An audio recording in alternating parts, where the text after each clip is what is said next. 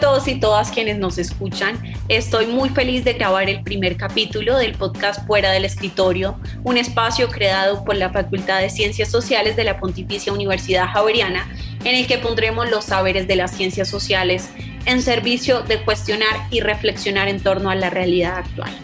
El programa de hoy se titula La historia de la esclavitud nos pisa los talones. Soy Gabriela Novoa, quien los estará acompañando muy gratamente en este espacio. Soy egresada de la carrera de Historia de la Facultad, comunicadora social javeriana, y hoy los acompaño como coordinadora de comunicaciones de la Facultad de Ciencias Sociales. Vamos a abrir las puertas, y digo las puertas porque iniciamos con un tema clave para revisar cómo la historia, eso que pensamos erróneamente que ocurrió hace siglos, nos pisa los talones. Le doy paso a nuestra analista del día de hoy. Ella es María Camila Díaz, profesora de nuestra maestría en Historia y la maestría en Estudios Afrocolombianos, quien es doctorada y magíster en Historia y Etnohistoria por la Escuela Nacional de Antropología e Historia de México y es historiadora javeriana, o sea que también es egresada de esta casa. María Camila, te doy la bienvenida a este espacio que iniciamos contigo. Y junto a saludarte, te doy la palabra para que tú seas quien nos diga por qué hablamos hoy de esclavitud. ¿Cuál es la importancia si se supone que se abolió hace 170 años en nuestro país? Muchas gracias, María Gabriela. Eh, pues me da mucho gusto estar aquí en este espacio del podcast fuera del escritorio. Eh, pues me parece una pregunta muy pertinente la que haces, justamente porque este año eh, se va a conmemorar el 21 de mayo eh, los 170 años de la ley de abolición de la esclavitud de 1851. Como dices, eh, ¿por qué debemos hablar de esclavitud hoy en día? Sí, hace 170 años en nuestro país se sancionó una ley que le eh, concedía la libertad legal a todas las personas que estaban bajo la esclavitud.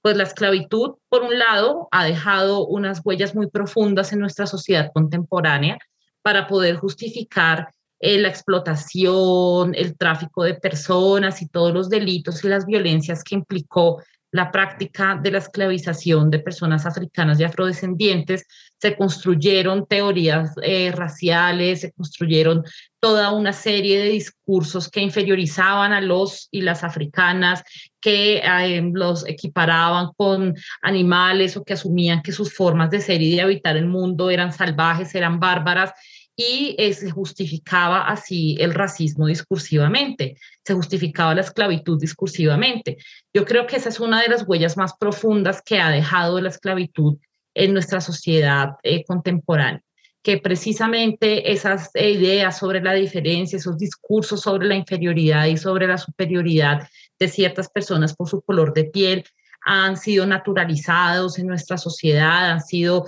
convertidos muchas veces en políticas eh, de Estado. Eh, hablamos de racismo estructural también pensando en cómo esos discursos se volvieron prácticas que eh, prácticamente van en que, que, legitiman el empobrecimiento de personas afrocolombianas, afrodescendientes, que hace que muchas de estas personas estén atravesadas por lógicas de violencia, sus vidas estén atravesadas por lógicas de despojo, de expolio. Y por otro lado, algo que también hay que mencionar es que eh, pues la esclavitud persiste, que la esclavitud moderna es una práctica bastante extendida en el mundo contemporáneo. Eh, es una esclavitud que es ilegal, no, la esclavitud era legal entre el siglo XV y el siglo XIX. En este mundo contemporáneo la esclavitud es ilegal, pero aún así es una práctica bastante extendida en Asia, en lugares de África, incluso en países de América Latina, es conocida esta práctica de explotación que eh, somete a las personas a regímenes laborales en los que a veces no hay una compensación económica, en los que hay unas lógicas de violencia muy profundas que son las que legitiman esa explotación. Entonces, eh, la esclavitud, pues, es un tema muy vigente justamente por eso, porque alrededor de la esclavitud se creó todo un régimen de verdad que suponía que las personas africanas, que las personas afrodescendientes eran sujetas de esclavitud por ser inferiores, supuestamente, por ser bárbaras, supuestamente, y que las personas blancas podían ejercer esa explotación por ser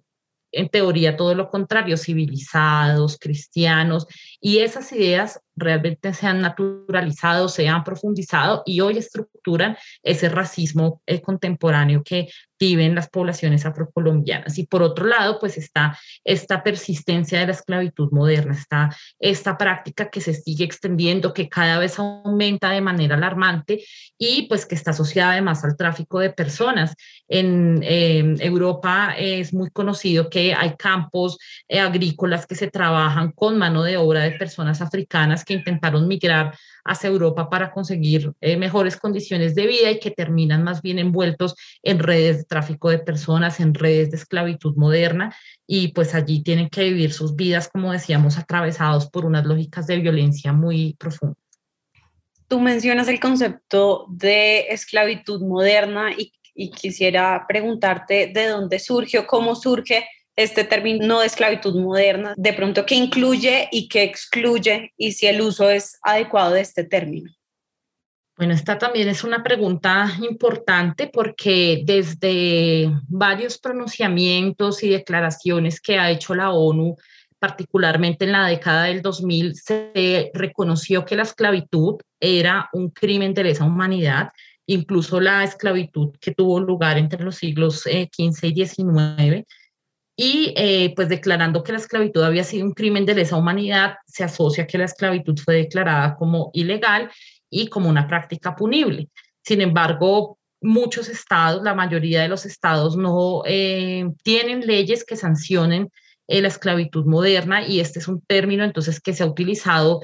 no tanto desde una idea legislativa, desde una idea punible, sino más bien se ha utilizado para describir una serie de explotaciones, eh, una serie de formas de explotación que someten a ciertas personas a, trabajos forzados, a trabajos sexuales forzados, que las someten a una serie de prácticas de explotación muy violentas que además no implican ni un salario, ni una remuneración, ni un derecho, ni un respeto por los mínimos derechos humanos y por las mínimas condiciones laborales que debe tener cualquier persona. Y además, pues como hablábamos, es una práctica que está muy relacionada con la trata de personas, con el tráfico ilegal de personas. Y teniendo en cuenta que eh, la trata de personas se ha convertido en uno de los crímenes más rentables para eh, las redes internacionales eh, ilegales, pues imaginémonos cómo la esclavitud moderna también se ha convertido en una práctica mucho más extendida, mucho más común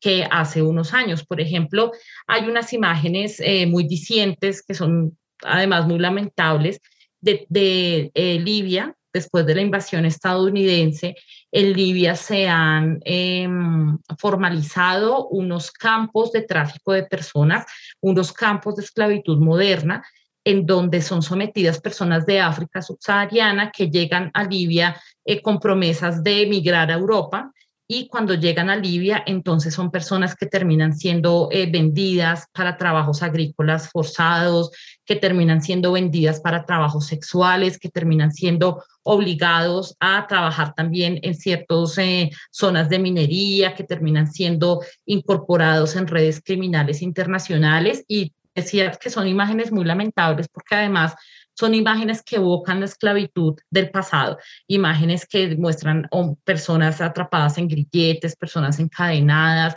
personas que son, están siendo vendidas en un mercado como se hacía en el siglo XVIII, en el siglo XIX. Entonces, realmente yo creo que no hemos eh, magnificado esa, esa eh, como esa presencia de la esclavitud moderna en nuestras sociedades, como muchos bienes que nosotros consumimos también son producidos en unas condiciones que si bien quizás no se podrían eh, categorizar como esclavitud moderna, son producidos en formas de trabajo muy cercanas a la esclavitud. Me llama mucho la atención la actualidad, en todo lo que mencionas, la actualidad de la esclavitud. Y pues este año, como lo, lo mencionabas tú y también yo al inicio, estamos conmemorando 170 años de la abolición de la esclavitud declarado por el Ministerio de Cultura entonces, bueno, el decir abolición de la esclavitud, quisiera que, nos devolviéramos y ver qué ocurrió en ese momento en nuestro país. Bueno, pues lo que se conmemoraría este año, el, 21 de mayo, es eh, pues el, el, aniversario de una ley, una ley que expidió el presidente liberal José Hilario López y es una ley que eh, reconocía la libertad a todas las personas esclavizadas a partir del primero de enero de 1852. Eh, con esta conmemoración de los 150 años, yo creo que es clave eh, quitarnos de la cabeza que la ley de abolición de la esclavitud es una ley filantrópica que el gobierno expidió para liberar a las personas esclavizadas. Y por eso la, pregunta que haces es muy importante porque tenemos que entender esta ley en el marco de un proceso, de un proceso que eh, podemos tratar desde el mundo colonial, desde el mundo colonial en el que hombres y mujeres esclavizados cometían una serie de acciones, emprendían una serie de acciones para conseguir su libertad o para conseguir mejores condiciones de vida. Los hombres y mujeres esclavizadas llevaban a cabo una serie de acciones que eh, iban en búsqueda de sus libertades, de su libertad propia, la libertad de sus familiares, o también eh, acciones que iban dirigidas a obtener mejores condiciones de vida. Estas acciones podían ir desde el hurto, eh, las rebeliones abiertas, el cimarronaje que implicaba escaparse del dominio de sus propietarios para refugiarse en otros territorios, también implicaba acudir a los, a los tribunales, acudir a la justicia para litigar y para pedir que se cumplieran ciertas condiciones para que obtuvieran la libertad o para que obtuvieran mejores condiciones de vida. Y pues esto entonces también tenemos que pensarlo como parte del contexto que nos permite comprender la ley de 1851. Desde el periodo colonial, los esclavizados y las esclavizadas emprendieron una serie de acciones para buscar su libertad, eh, acciones de todo tipo.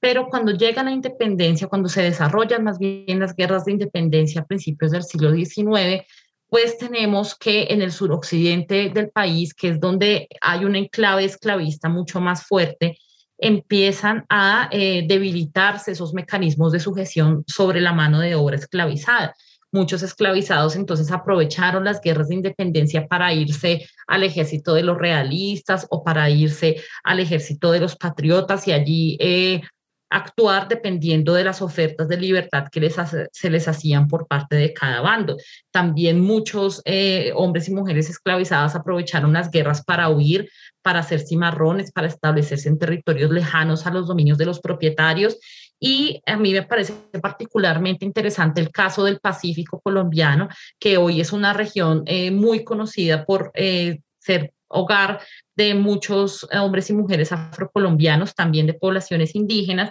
pero el caso del Pacífico es muy interesante porque allí vamos a ver que las personas que trabajaban esclavizadas en los reales de minas habían desde 1810 empezado a comprar su libertad, adquirir su libertad por diferentes maneras. Entonces, cuando la ley de abolición de la esclavitud llega en 1851, prácticamente no tenemos eh, eh,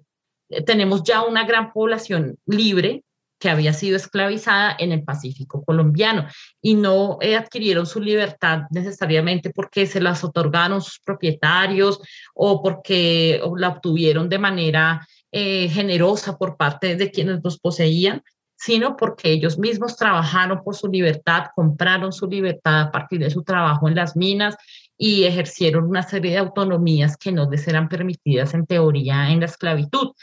Y distinto al caso del Pacífico colombiano, pues vamos a ver que en, en los valles interandinos de lo que hoy es Cauca, el Valle del Cauca, eh, muchos hombres y mujeres esclavizados también emprendieron varias acciones colectivas, entre ellas pues acudir a los tribunales, pero una muy interesante es que se articularon a las sociabilidades que crearon los partidos políticos. Entonces, en 1849 se crea el Partido Liberal y el Partido Liberal hace eh, una serie de, asociaciones para poder movilizar el apoyo popular. Estas asociaciones se llamaban en su mayoría las sociedades democráticas y las que se establecieron en el Cauca y en el Valle del Cauca em, fueron sociabilidades que convocaron a mucha gente eh, que antes había sido esclavizada y a mucha gente que aún seguía siendo esclavizada.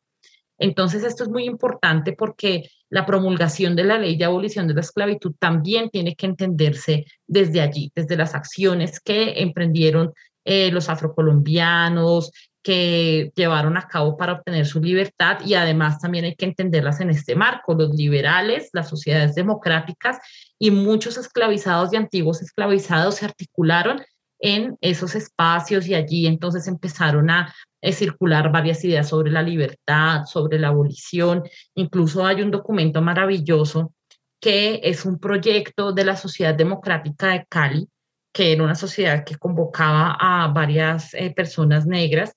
Era un proyecto que lo que hacía era decir que se aboliera la esclavitud, pero que se llevaran a cabo unos trabajos como para pagar la libertad que se había obtenido y se quería entonces sugerir al gobierno central, al gobierno que también era liberal, que em, la gente que había sido liberada con la abolición trabajara en la apertura del camino del Quindío por cinco años y luego entonces ahí sí se adquiriera la libertad totalmente. Entonces este caso lo cito simplemente para mostrar que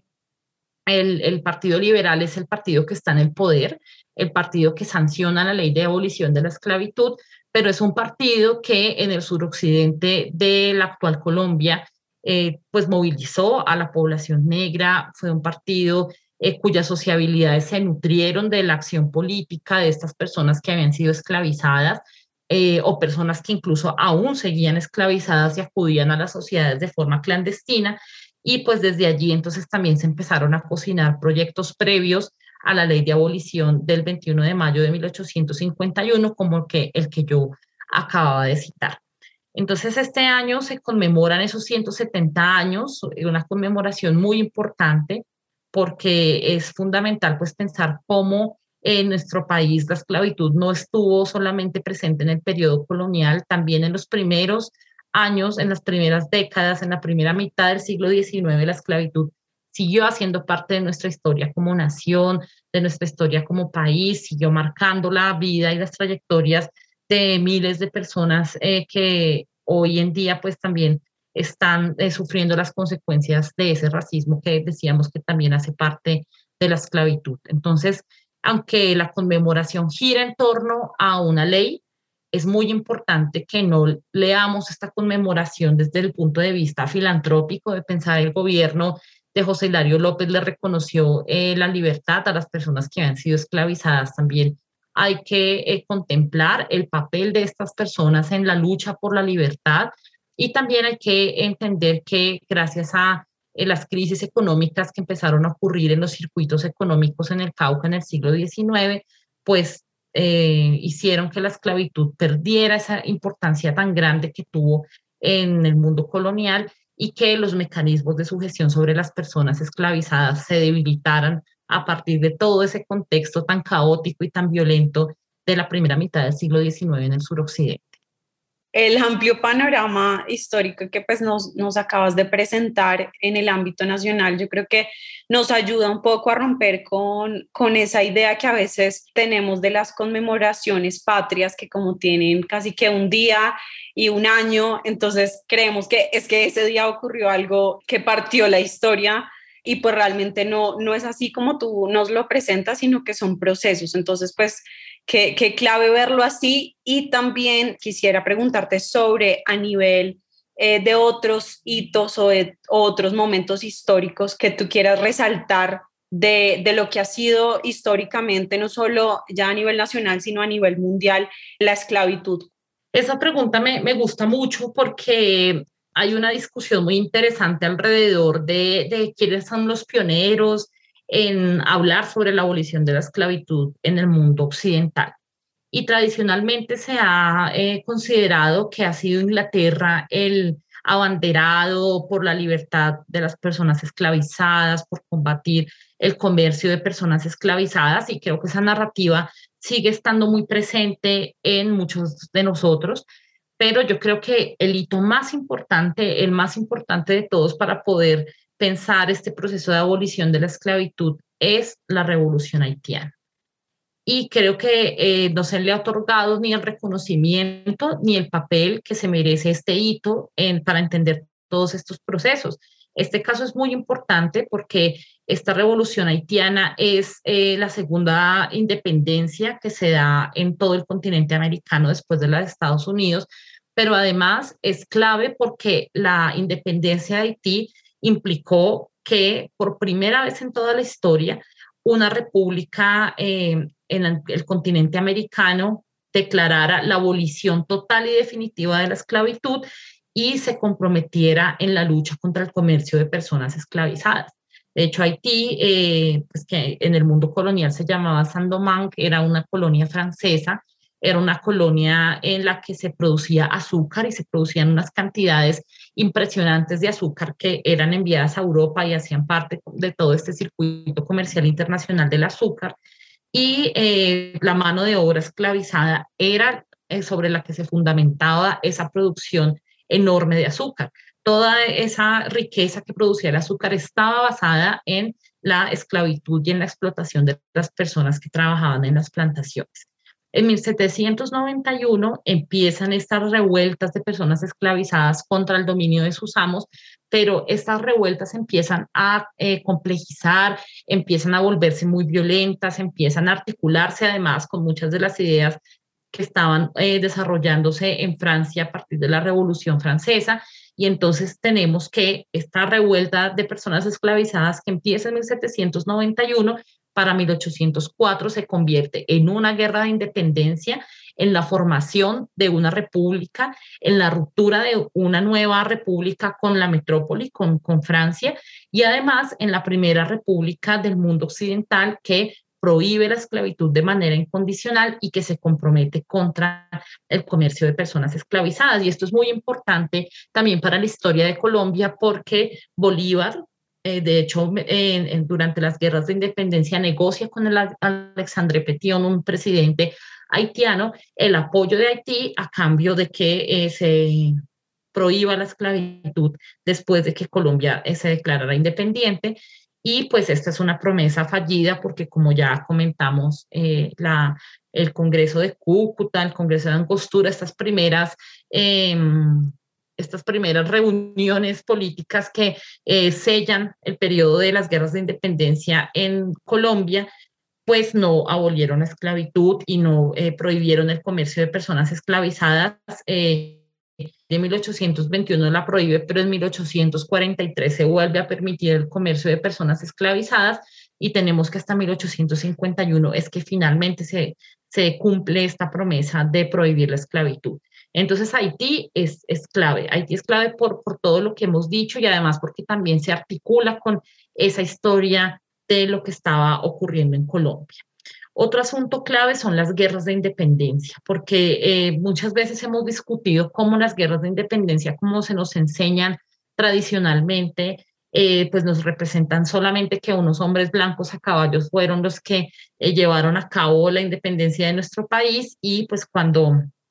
complejizamos estas ideas, examinamos las fuentes, nos damos cuenta que eh, los ejércitos, tanto de los, eh, los ejércitos de Bolívar, los ejércitos que se oponían al dominio de la monarquía católica y lo, también los ejércitos eh, españoles y los ejércitos realistas, tuvieron entre sus filas a personas africanas, a personas afrodescendientes a personas que se articularon a ambos bandos dependiendo de lo que más les convenía. En, el caso de Simón Bolívar, por ejemplo, él hace una promesa eh, de liberar a, quienes participaran en los ejércitos, declararlos ya libres de la esclavitud, y lo mismo hacen los españoles y los realistas en muchos contextos. Eh, para reclutar más soldados para sus ejércitos, entonces afirman que la gente que luche en sus eh, ejércitos pues van a ser reconocidos como libres después de las guerras. Entonces este también es un, hito importante porque eh, tenemos ya una participación política mucho más clara de la gente esclavizada, de la gente que también era libre, pero de origen africano, en ambos bandos, según sus intereses porque ah, otra forma de representar la historia de las guerras de independencia es asumir que las, la independencia la hicieron las élites y que los sectores populares solamente se sumaron de manera acrítica, se sumaron eh, porque simplemente no conocían las agendas políticas y solamente fueron reclutados y se sumaron porque sí. Pero también cuando empezamos a ver las fuentes, pues nos damos cuenta que la manera en la que la gente negra se articuló a las guerras de independencia tenía que ver con esas propuestas de libertad, tenía que ver con un contexto local en el que se les estaba ofreciendo ser libres dependiendo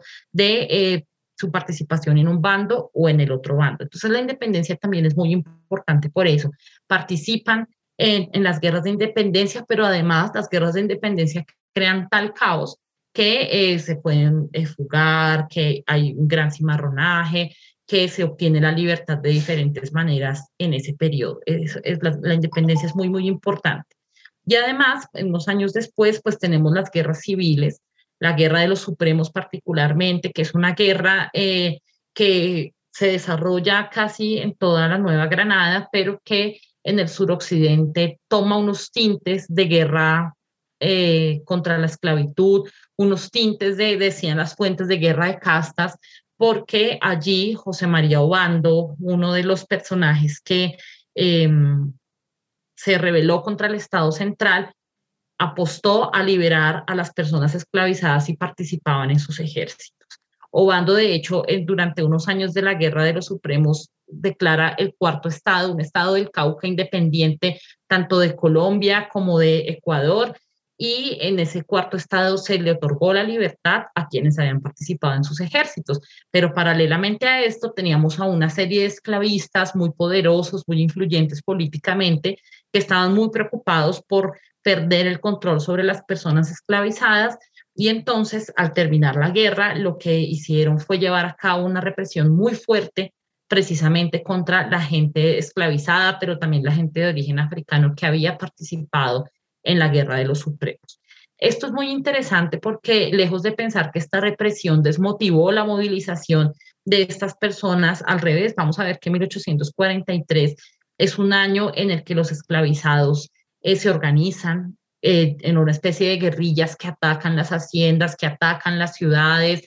Eh, los esclavizados también empiezan a cometer una serie de asesinatos muy planeados contra algunos propietarios de haciendas y pues esto va a causar un clima eh, muy tenso en el suroccidente. Los esclavistas, que son muy poderosos, además, van a presionar porque en la constitución de 1843 se eh, vuelva a probar que se comercien personas y se hagan unas leyes muy represivas contra eh, las sediciones, decían las fuentes de esclavos. Entonces, esto también considero que es un hito porque esta represión tan fuerte contra las personas eh, esclavizadas y también contra las personas negras libres va a hacer que eh, se empiece a utilizar la justicia como una forma de resistir a la esclavitud, como una forma de resistir a ciertas condiciones de vida y que después estas personas más bien utilicen la participación en las sociedades liberales, en las sociedades democráticas liberales, para poder presionar por sus intereses.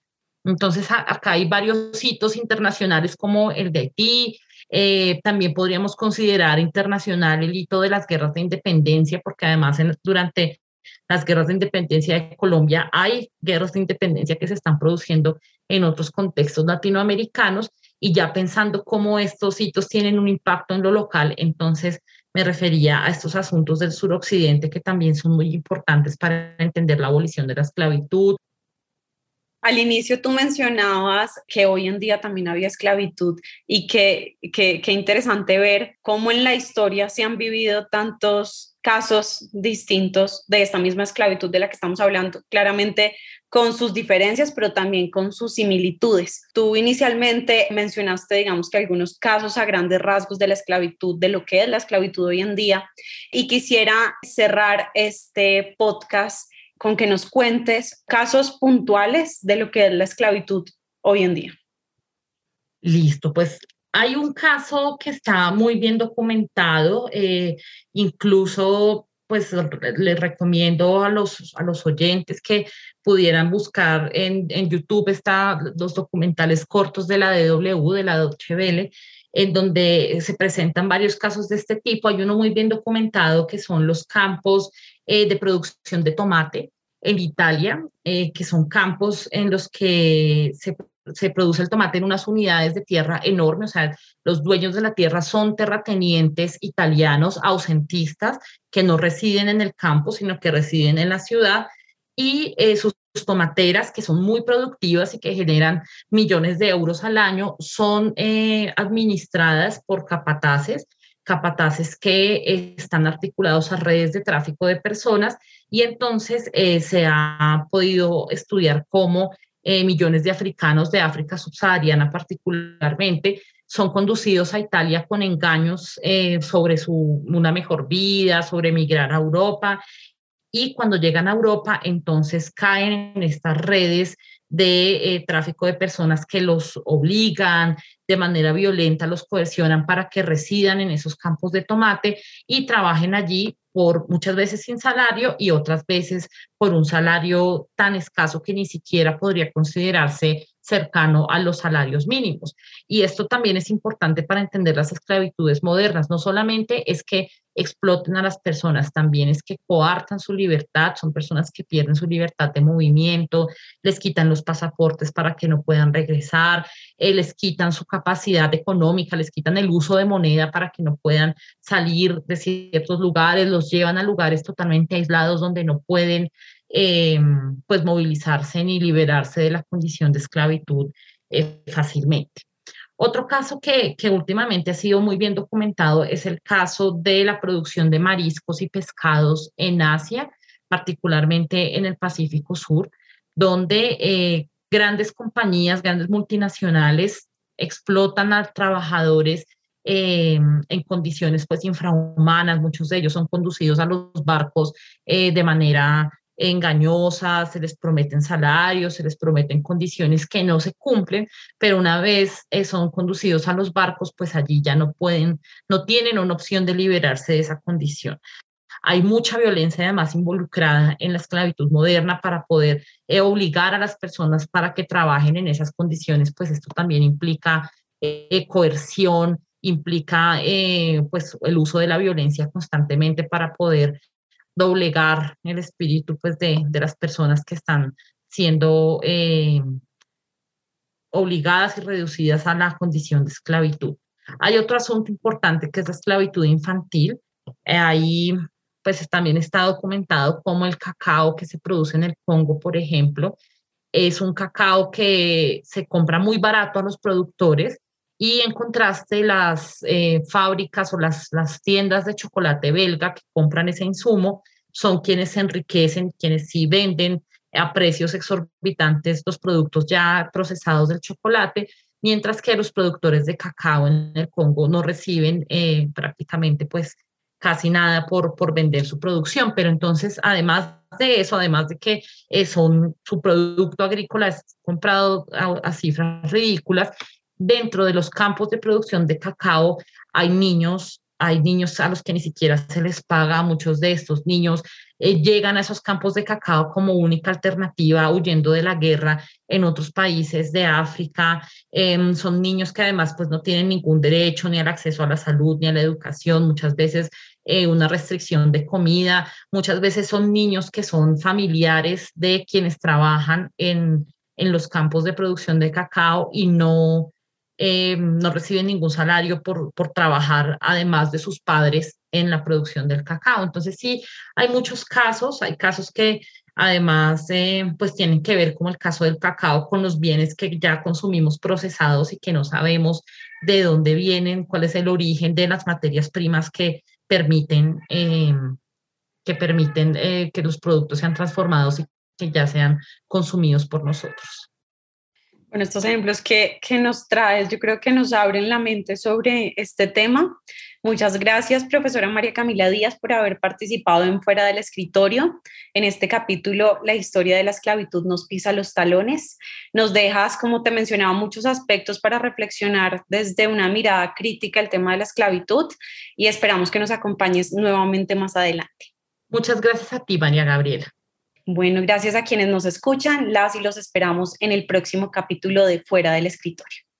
El programa de hoy, La historia de la esclavitud nos pisa los talones, fue apoyado por la Maestría de Historia de la Facultad de Ciencias Sociales y la Maestría en Estudios Afrocolombianos. Unimos estos dos mundos de saber en este espacio de reflexión. Si quedaste antojada o antojado y quieres saber más de estos programas, ingresa a www.javeriana.edu.co. Y si quieres seguir conectado o conectada con los contenidos de la Facultad de Ciencias Sociales, síguenos en arroba Ciencias Sociales PUG en Facebook. En Twitter estamos como C Sociales PUG. En Instagram nos puedes encontrar también como Ciencias Sociales PUG. Y no dudes en conectarte con nuestro Spotify Ciencias Sociales más cerca. Todos los derechos de fuera del escritorio están reservados para la Facultad de Ciencias Sociales de la Pontificia Universidad Javeriana.